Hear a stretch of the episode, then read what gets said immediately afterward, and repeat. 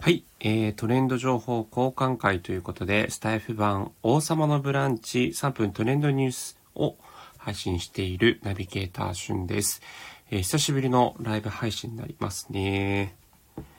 えー、ちょっとコメントでライブ配信のなんか、なんだろう、今日なんだろうな。トレンド教えてくださいとかって書いておこうかな。トレンド教えてください。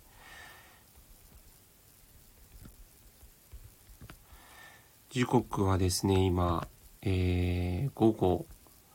11時30分を回ったところですね。ということで、もう寝る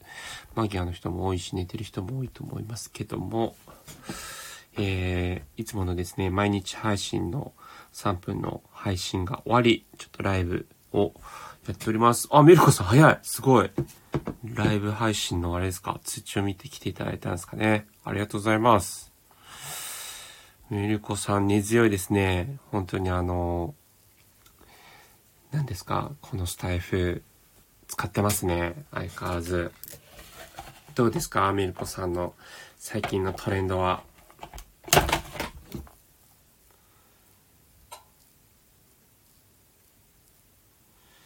ょっとこれで配信の、えー、今ツイッターで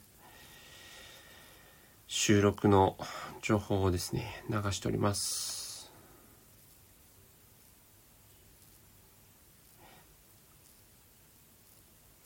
今日の収録はあの AirPods 第3世代の発売決定ということで、はい、その情報をお届けしました。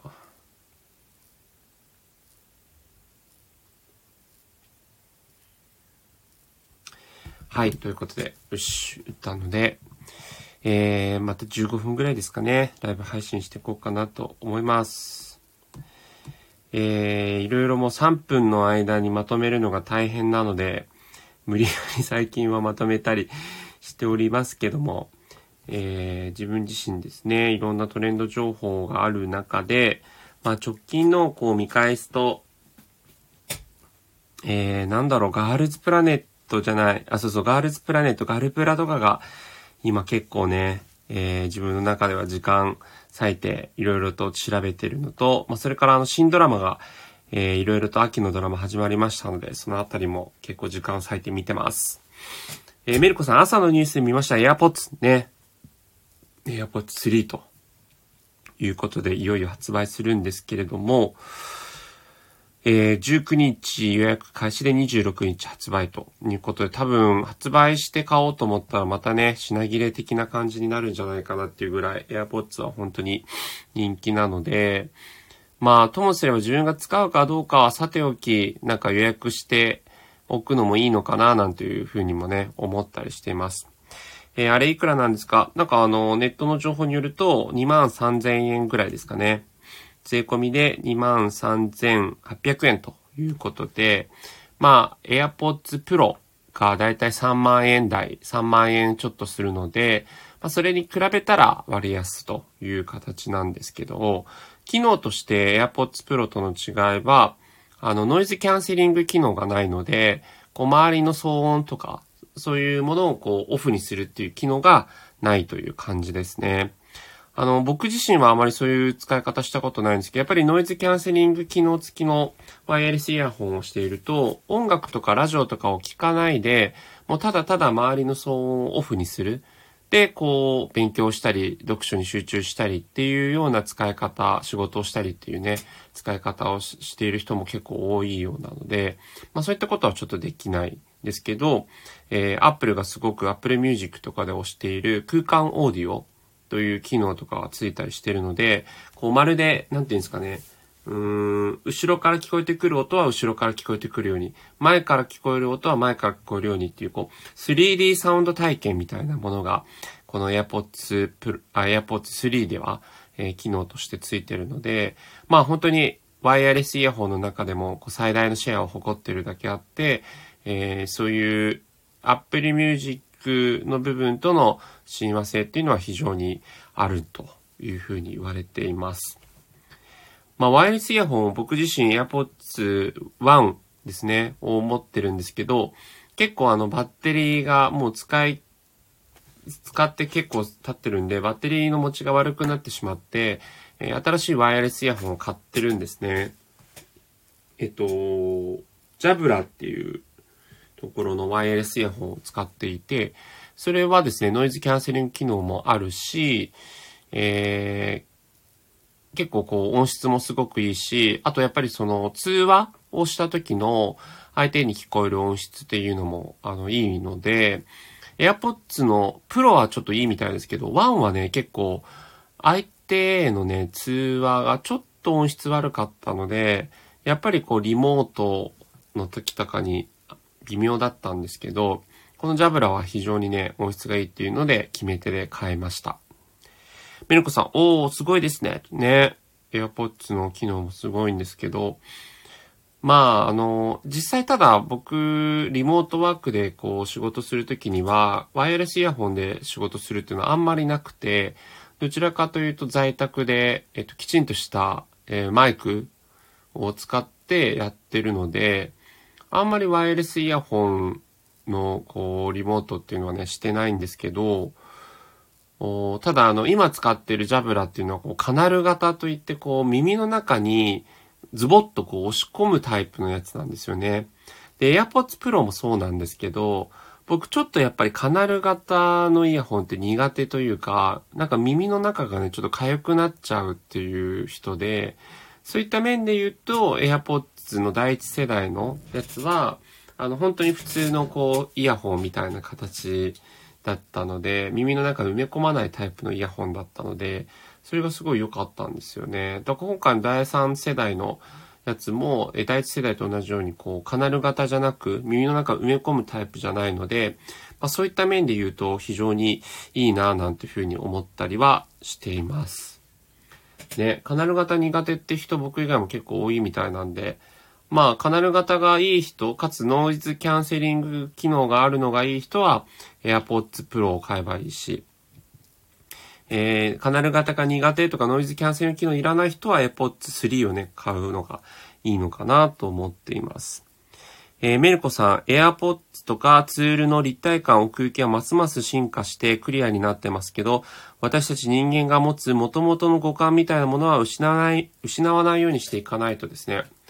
メルコさん素晴らしい。そうですね。五感みたいなものは、うーん。まあその本来の自分自身のこう、感覚を研ぎ澄ますというか、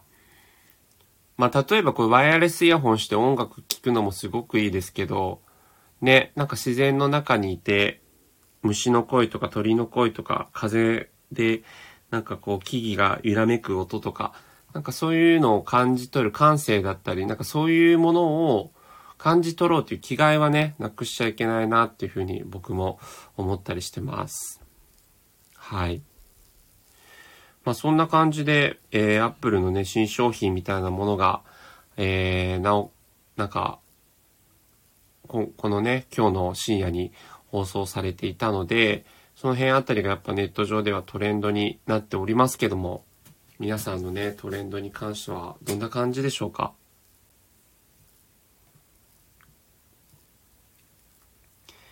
僕はさっき言ってたところと、秋のドラマのことですかね。いよいよ始まって、さっきもね、あの、昨日やってたアバランチっていうドラマを見てたんですよ。綾野剛さん主演で、月曜日の夜10時、フジテレビ系列でやるやつですね。フジテレビが月曜日の10時にドラマやるっていうのは初めての試みなんですけど、はい。で、それから、あと、真犯人フラグとか、えー、最愛とか、えー、なんだろう、あと、えっ、ー、と、スーパーリッチとかですね。一通り結構新しく始まったドラマは見てます。こう、あの、テレ朝系の相棒とか、ドクター X は僕逆に見ていなくて、えー、あと、ラジエーションハウス2ですね。続編ものはあんまり見てないのかなうん。どちらかというと新作の方を見ているんですけど、そうですね。まあ、まだちょっと始まったばっかりなので、なんとも言い難いんですけど、なんか真犯人フラグは、やっぱりあなたの番です。穴番の、あのー、スタッフ陣が作ってるというのもあって、結構やっぱりこう、引き込まれる展開にはなってるなって気はしてますね。メルコさん、ドラマは何が一番楽しそうですかってことで。これはね、ほんと人にもよるんですけど、その、真犯人フラグ、まあ半年間なんで結構長いんですよね、放送期間が。えー、メルコさん、みんな犯人に思えてきますよね。いや、ほんとそうで、登場人物がすごい怪しい人が多いのと、なんて言うんでしょうかね。なんかこう、ヒントみたいなものがやっぱり散りばめられているのを見逃さずに見ようと思うと結構こう、見入っちゃうっていうとこと穴番の時もそうだったんですけど、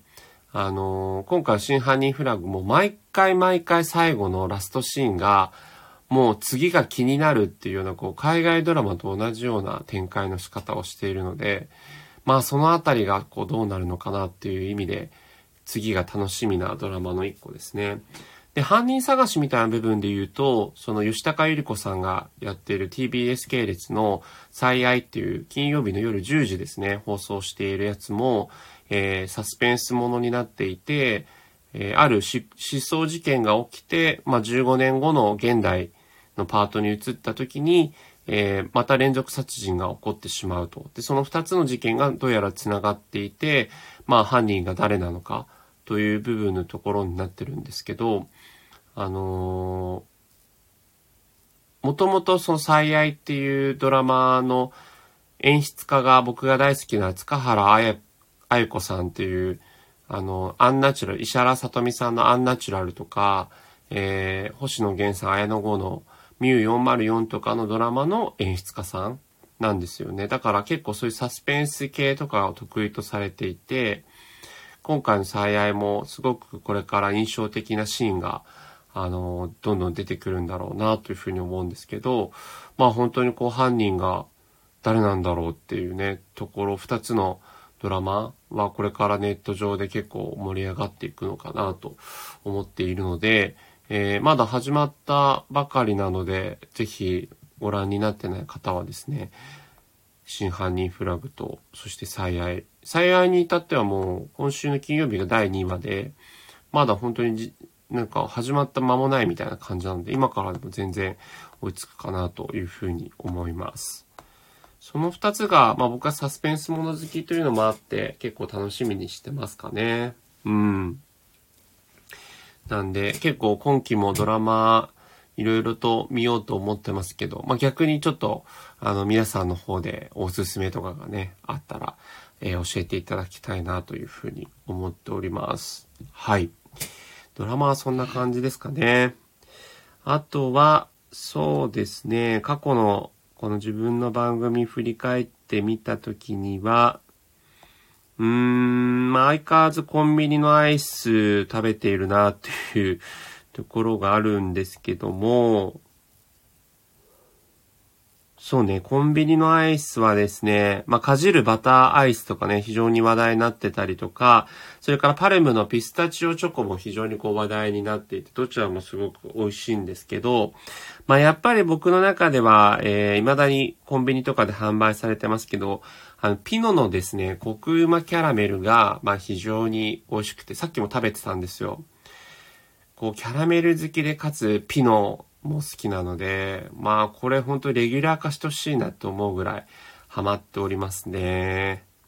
ミルコさん、秋はお芋系が気になります。うん、確かに。まあ、そういった面で言う言うと、あの、スターバックスの焼き芋フラペチーノ飲みましたかね。あれはもう非常に美味しかったですよ。はい。まだね、ああ、でも結構店頭のメニュー見ると売り切れみたいになってるからちょっとないかもしんないんですけど、今度なんかその焼き芋フラペチーノかけるチョコっていう感じでね、あの、焼き芋の甘さとこのチョコなんで、まあ焼き芋感がある見た目ではなく、どっちかっていうと結構黒い系のフラペチーノになるんですけど、それが発売するみたいなので、もしお芋系お好きでしたらお試しいただくのもいいんじゃないかなと。多分僕、この番組で あの、新しく飲んだら、えあの、その模様を放送すると思います。はい。そうですね。で、あと、コンビニアイス系だと、えっと、何気に好きなんですかね。セブンイレブン限定にはなるんですけれども、えっと、発酵バターのですね、ラムレーズンアイスというのが販売されてまして、これでも過去の放送見渡すと自分紹介してないですね。意外に結構ハマってるんですけど。うん。それもね、セブンイレブン限定のアイスなんですけど、めちゃくちゃ美味しいですよ。はい。ラムレ、あ、あ、嘘嘘。やっぱり10月9日に放送してました。セブン限定。発酵バターアイスラムレーズン。はい。あのー、結構なんか、えっと、ラムレーズンの風味たっぷりで、発酵バターっていうバター感がそこまであるかというとある、あ、なんかちょっと言われないとわかんないんですけど、ラムレーズン好きにもたまらないアイスなので、ぜひそのあたりは、えー、ラムレーズンお嫌いじゃなければ食べていただきたいと思いますね。メルコさん、私はドラマだとつい最近はイカゲームにハマってました。いやー、さすがメルコさん。ご多分に漏れず僕も見ましたね。一気見とまでは言わないですけど、3日間ぐらいで全部見ましたかね。うん。なんかいろんな作品にこう模倣してるっていう風な、あのー、揶揄もありますけど、ネット上の評判もありますけど、でも本当にあれだけの作品をこう、スピード感衰えることなく最後まであの作ってるっていうところはなんか本当に韓国エンターテインメントの力をまたますます感じたなというところでね。あの、僕的には、あの、主演の俳優さんがすごく大泉洋さんに似てるな。あと、ま、役所広司さんにも似てるとも言われてますけど、なんか日本版が作られるとしたら大泉洋なのかなと思いつつ、でももう日本版も何もかん、あの、カイジに似てるから日本版は作れ、作られないのかなとかね、いろいろ思うとこあるんですけど、そうですね、なんだろう。まあ、なんかそんなにこう複雑なドラマでもないから、なんかあのスリリングな展開とスピード感っていうのが、まあすごく、ういろんな人にとってはこう分かりやすいドラマになってるんだろうなっていうふうに思いますね。うん。意外にね、なんか、あの、俳優陣たちが、あのまあ、韓国で有名な俳優さんなのかもしれないですけど、そんなにその主要キャストの中に有名な人はいないと思ってたらね、あの、敵役だったり、そういうところで結構日本でもすごく人気な俳優さんが、まあご覧になってない方もいると思うんで、あえて名前言わないですけど、はい。あの、出演しててびっくりしちゃいましたね。もう、あ、え、この人がっていう人が出てきたりとかしたんで、はい。びっくりしてしまいましたけど。ね、なんかイカゲームも第2シーズンがあるのかどうなのかっていう、なんかまあ制作陣は、あの、特に予定はしてないっていうことなんですけど、えー、これだけね、やっぱり人気になると多分作られるんじゃないかなってとこありますよね。メルコさん、そうそう、友情出演かな？驚きでした。うん。びっくりしてしまいましたね。あ、岡田さん、こんばんは。ありがとうございます。来ていただいて。あ、でも意外と僕も15分以上喋ってるわ。カズさんのトレンドをじゃあお伺いして、最後締めようかな。今ね、イカゲームの話をしておりました。そうですね、直近のネット上のエンターテインメントだとイカゲームは結構一世を風靡してますよね。はい。あとね、あのー、ガールズグローバルオーディションのね、ガールズプラネットっていうのも、これ僕の周りだけなのかな？結構今あの話題沸騰中で、今週の金曜日に最終回で9人のグループメンバーが決まるんですけど、まあその20と同じメンバー数ですよね。今回その日本、韓国、中国っていう3カ国の、えー、少女たちが33人ずつ、計99人でサバイバルオーディションをこうずっとやっていて、で、最後は、えっ、ー、と、人気、まあ、毎回毎回その視聴者による、あの、人気投票で、えー、会のメンバーが脱落していくというメンバー構成なんですけど、メルコさん盛り上がってるの知ってたけど、なかなか見れてないです。あー、なるほど。ね、なんか今からちょっと最初から追っていくのは結構大変かなと思うんですけど、まあ最終回でね、誰が選ばれるのかっていうところで、あの今回ね、その、韓国票が50%で、韓国以外の国の投票が50%っていう投票システムになってるんですけど、今すごい話題沸騰になってるのが、最後のその金曜日の最終回でメンバーがこの人に決まりましたというのが発表されていくんですけど、今なんかその中間発表みたいな、ここ3日間、4日間の中間発表みたいのがされていて、1位からね、9位まで全員韓国人になってるんですね。で、10、あ、9位にかな ?9 位に中国人か。でも1位から8位までが韓国人になっていて、えっと、日本人の子たちが4人いるんですけど、最後の18人のメンバーの中に。18人中4人いるのに、誰一人も選ばれてないっていうところと、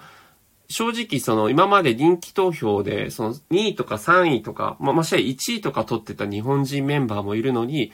誰一人も今9人の中にトップ9に選ばれてないっていうところで話題になってるっていうね、感じなんですよね。メルコさん、えー、TXT のヒュニカに妹が出てるの気になってます。そうそうそう。そうなんですよ。バヒエちゃんね、っていう子が出てて、その子もすごく人気なんですけど、メルコさん50%って怪しい。まあね、この韓国のオーディション番組はあの投票操作があって非常にこう問題になりましたけど、まあ今回はある意味なんか投票操作はもうね、事件もなっちゃったし、代表者も逮捕されたっていうのもあるから、基本的には起こらないと思うんですけど、投票操作がないとなって蓋を開けてみたら、もう韓国人だけでグループ閉めるやんみたいな。今まで中国と日本の子たちとか争ってたのは何だったのっていうぐらい、結構今ね、ネット上でそういった意味でも話題沸騰になってますね。はい。で、今回選ばれた子たちが、まあ、アイズワンという形でね、AKB の宮脇さくらちゃんとかが活動してた13人のグループのうち、えっ、と、4人が、4人、あ、ごめんなさい、3人か。3人が、えー、日本人だったりしましたけども、まあ、それと同様に、えっ、と、今回も、お9人のうち何人日本人が含まれるのか、中国人が含まれるのかっていうね、部分のところがあるかなというところで、えー、せっかくそんだけ大々的に3カ国でやってたのに、蓋を開けてみたら、オンリー韓国人のグループだったっていうのも、まあ別にそれはそれでね、まあそういう結果だという話でもあるんですけど、だったらなんか韓国人だけで最初からオーディションやっときゃよかったじゃん、みたいなね、意見もあったりするので、ちょっとどうなるかっていうことですね。メルコさん、他の国から集めた意味、いや、ほんとそうなんですよ。なので、えー、今週金曜日夜8時から生放送やって、まあ1時間半、2時間ぐらいですかね、かけて、えー、メンバーの発表がされていくと思うんですが、えー、そのあたり、まあ、まあ、結構そこまでその20みたいなね感じで日本で話題になってるかというと全然そんなことないんですけど、まあ間違いなくそのバックアップについているあの事務所人というかテレビ局というかそのあたりがあの猛烈な PR をしていくのでデビューしたら、そういった意味で言うと K-POP の中ではもうすごく人気のグループになるのは目に見えているかなというとこがあります。はい。ガールズプラネットね。また決まったら、ちょっとこのトレンドニュースでも言おうかな。ということで、取り留めもなくいろいろと話してきてしまいましたけども、今日もメルコさんお付き合いいただいてありがとうございます。そして、えー、おかずさんも聞いていただいてありがとうございます。はい。じゃあまた気が向いたらライブやろうと思いますので、